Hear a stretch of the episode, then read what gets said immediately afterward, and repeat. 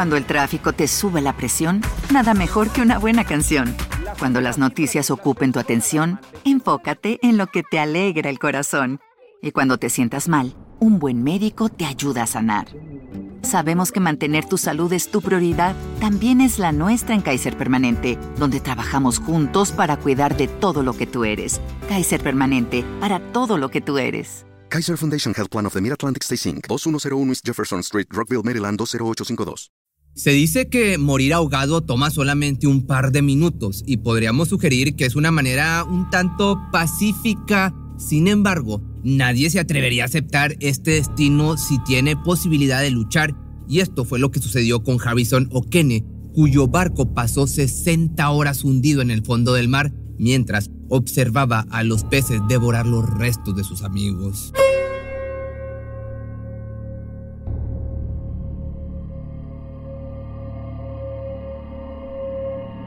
Las costas de Nigeria son muy recurridas por las grandes empresas extractoras de petróleo debido a su gran cantidad de sedimentos submarinos. A través de grandes plataformas en el mar logran sacar el crudo para refinar y convertir en distintos productos, como la gasolina que utilizamos a diario en nuestro auto. Esta ambición por obtener cada vez mayores cantidades en ocasiones puede poner en riesgo la biodiversidad o incluso las vidas humanas, ya que han sido muchos los casos de derrames en el mar o incluso plataformas que explotan en llamas al más mínimo error. Sin embargo, no todo el terror ocurre en las plataformas, ya que en el 2013, a 32 kilómetros de la costa de Escravos, esto en Nigeria, mientras una tormenta con muy fuerte oleaje azotaba a un navío de transporte de petróleo, cuatro embarcaciones de menor tamaño fueron desplegadas para estabilizar y prevenir pérdidas millonarias, además de contaminar el agua del mar. Fue durante estas maniobras preventivas cuando una gran ola golpeó el bote Jascon 4, provocando que las ataduras con las que sostenía el navío más grande se rompieran, perdiendo además su propia estabilidad, volcándose por completo en cuestión de segundos. Atónitos, los tripulantes no pudieron hacer algo al respecto para ayudar a sus compañeros, pues el barco solo tardó un par de segundos en comenzar a hundirse, la tormenta parecía silenciar por completo los gritos de los hombres atrapados, hasta que fue el agua la que se encargó de devorarlos por completo.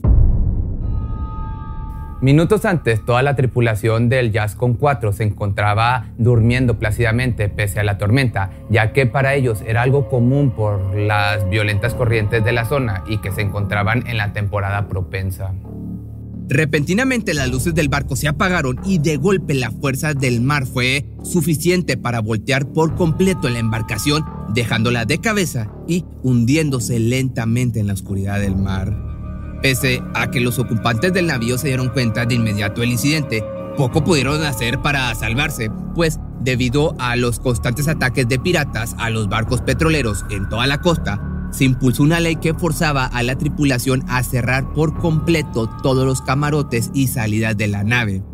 Es difícil pensar que las leyes que se hicieron para cuidar su libertad fueran las mismas que aseguraron su triste destino. Lentamente, los camarotes y corredores del Jascon 4 comenzaron a llenarse de agua ante la oscuridad total que reinaba en el navío. A las 5 de la mañana del 26 de mayo del 2013, 12 tripulantes se perdieron en el abismo.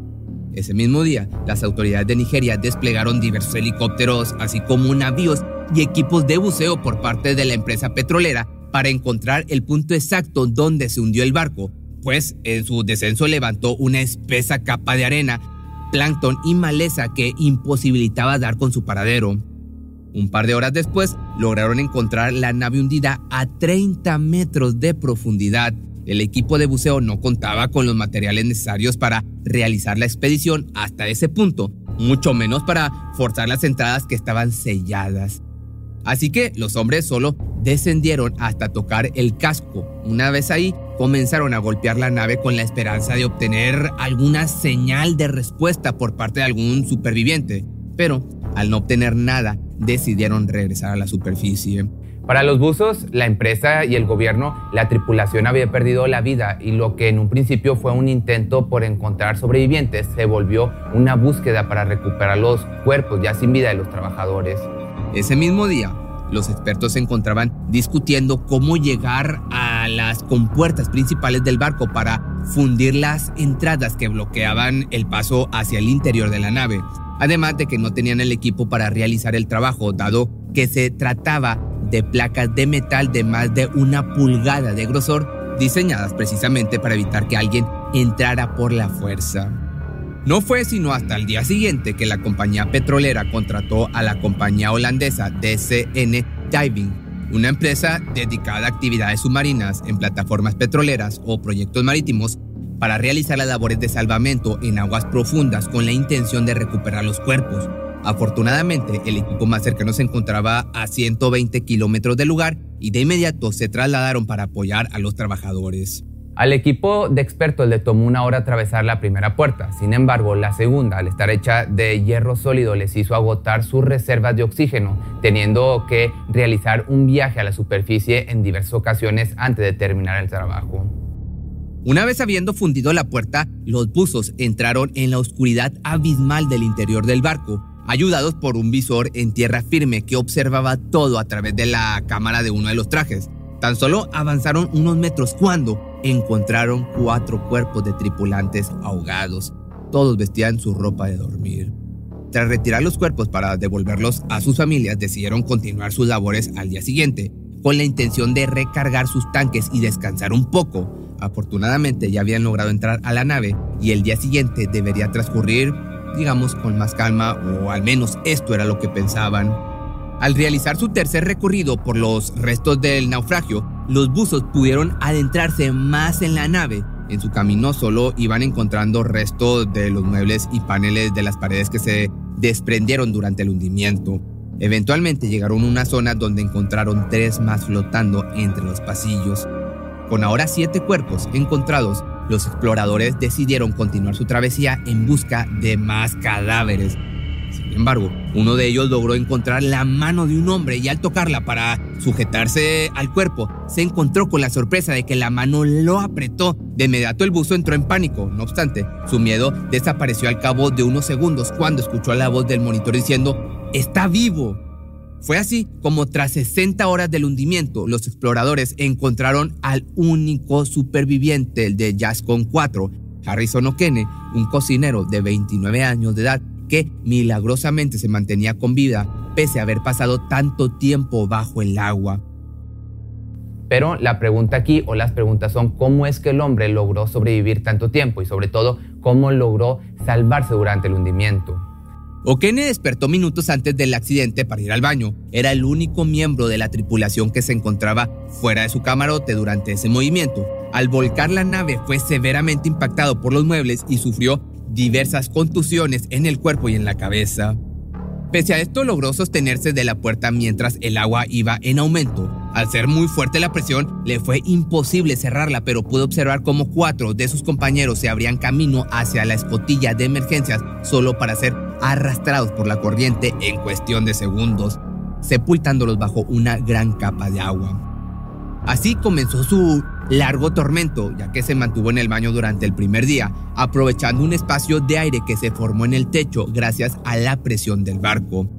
No obstante, el hombre ahora tenía que lidiar con sus necesidades básicas para no morir deshidratado mientras esperaba por ayuda. Además, a esas profundidades, la temperatura del agua llega a descender hasta los menos 27 grados. Con el agua hasta el cuello, tenía que solucionar este problema antes que cualquier otro. Al comienzo del segundo día, Okene notó que le costaba respirar en el espacio reducido y decidió arriesgar su vida para aventurarse en el barco con la esperanza de encontrar refugio y comida. Armado de valor se sumergió en la penumbre de la nave y comenzó a nadar explorando los corredores. Logró llegar hasta el camarote de uno de los almirantes y se refugió en su baño, donde también se había formado un espacio de aire, esta vez con mayor amplitud. Además, en su camino encontró un chaleco salvavidas, una linterna y una lata de Coca-Cola, ese lento veneno que ahora parecía ayudar a salvar vidas. Una vez ahí, se dio a la tarea de ampliar todos los muebles y paneles que tuvieran a la mano para formar una plataforma en la que pudiera mantenerse de pie para esperar por ayuda. Logró formar un espacio en el que se mantuvo sentado esperando por su rescate. Pero la temperatura y la falta de oxígeno no serían los únicos problemas que Harrison enfrentó, ya que gracias a la apertura hecha por los buzos durante el segundo día de labores, un grupo de tiburones se abrió camino al interior de la nave. Okene señala que pudo escuchar cómo los animales devoraban a los miembros de la tripulación que encontraran a su paso. Presa del miedo, bloqueó todos los accesos hacia el baño en que se encontraba. De esta manera, sentado, congelándose y con hambre, solo pudo beber la lata de refresco que había encontrado. No obstante, señaló que había perdido por completo el sentido del gusto debido a la gran cantidad de agua salada que ingirió. Al término del segundo día escuchó los golpes de un martillo y el equipo de fundición que utilizaban los buzos. Intentó gritarles y golpear las paredes, pero no fue escuchado por los cuerpos de auxilio que se retiraron del lugar. Desesperado y temiendo lo peor, se dispuso a rezar el Salmo 54 de la Biblia que su esposa le envió por mensaje antes de partir. Sálvame, oh Dios, por tu nombre. Defiéndeme con tu poder. Escucha, oh Dios, mi oración. Presta oído a las palabras de mi boca. De esta manera, comenzando el tercer día, escuchó nuevamente los golpeteos y decidió hacer algo para llamar su atención, así que nadó hacia la parte baja del camarote y removió el bloque que implementó el día anterior. Durante un breve momento pudo observar cómo una luz pasaba junto a él, seguida del cuerpo de un buzo, así que intentó sacar la mano para tratar de alcanzarlo. Durante el movimiento rozó la cabeza de uno de ellos que tocó su mano. Pese a que todos se encontraban impactados por el descubrimiento, aún tenían que descifrar la forma de sacarlo. El hombre se encontraba deshidratado al borde de la hipotermia y presentaba envenenamiento por CO2. Este tipo de envenenamiento se da por inhalar continuamente el aire que exhalamos al respirar. Todos esperaban que hubiera muerto, sin embargo, debido a sus movimientos, este gas fue absorbido por el agua, dándole suficiente oxígeno para que pudiera ser rescatado. Fue así como los buzos decidieron implementar una cámara de descompresión para ajustar la presión sanguínea de Harrison, ya que de sacarlo inmediatamente podría sufrir daño cerebral irreversible. El hombre pasó otras 60 horas ahí antes de ser llevado a la superficie. Sin embargo, al poco tiempo de haber regresado a la superficie y su vida cotidiana, Harrison comenzó a experimentar la culpa del sobreviviente, pues todas las noches despertaba gritando por ayuda y sintiéndose hundido en el fondo del mar. Okene no volvió a trabajar en alta mar y consiguió un nuevo empleo como cocinero en tierra firme. Poco después declaró que jamás volvería a trabajar en el agua, pues su culpa y su trauma han sido tan grandes que prefiere evitarlo a toda costa. Fue así como Harrison Okene logró sobrevivir 60 horas bajo el agua rodeado de depredadores al borde de la hipotermia y con la esperanza de algún día volver a ver a su esposa, su fe y su inteligencia aseguraron que pudiera regresar a casa. Sin embargo, este milagro nos deja con la pregunta de si de verdad hubo una intervención divina al encontrar al único superviviente del Jazz con 4. ¿Qué? Por mi parte, creo que sí. ¿Tú? Déjamelo en los comentarios. Si te gustó este video, no olvides seguirme en mi nueva página de Facebook que te va a estar apareciendo aquí abajo. ¿Te preocupas por tu familia? Entonces, ¿por qué darles solo huevos ordinarios cuando pueden disfrutar de lo mejor? Eggland's Best, los únicos huevos con ese delicioso sabor fresco de granja, además de la mejor nutrición, como 6 veces más vitamina D, 10 veces más vitamina E y 25% menos de grasa saturada que los huevos regulares, además de muchos otros nutrientes importantes. Así que, dales los mejores huevos. Eggland's Best, mejor sabor, mejor nutrición, mejores huevos. Cuando el tráfico te sube la presión, nada mejor que una buena canción. Cuando las noticias ocupen tu atención, enfócate en lo que te alegra el corazón. Y cuando te sientas mal, un buen médico te ayuda a sanar. Sabemos que mantener tu salud es tu prioridad, también es la nuestra en Kaiser Permanente, donde trabajamos juntos para cuidar de todo lo que tú eres. Kaiser Permanente, para todo lo que tú eres. Kaiser Foundation Health Plan of the Mid-Atlantic Stay Inc. 2101 East Jefferson Street, Rockville, Maryland 20852.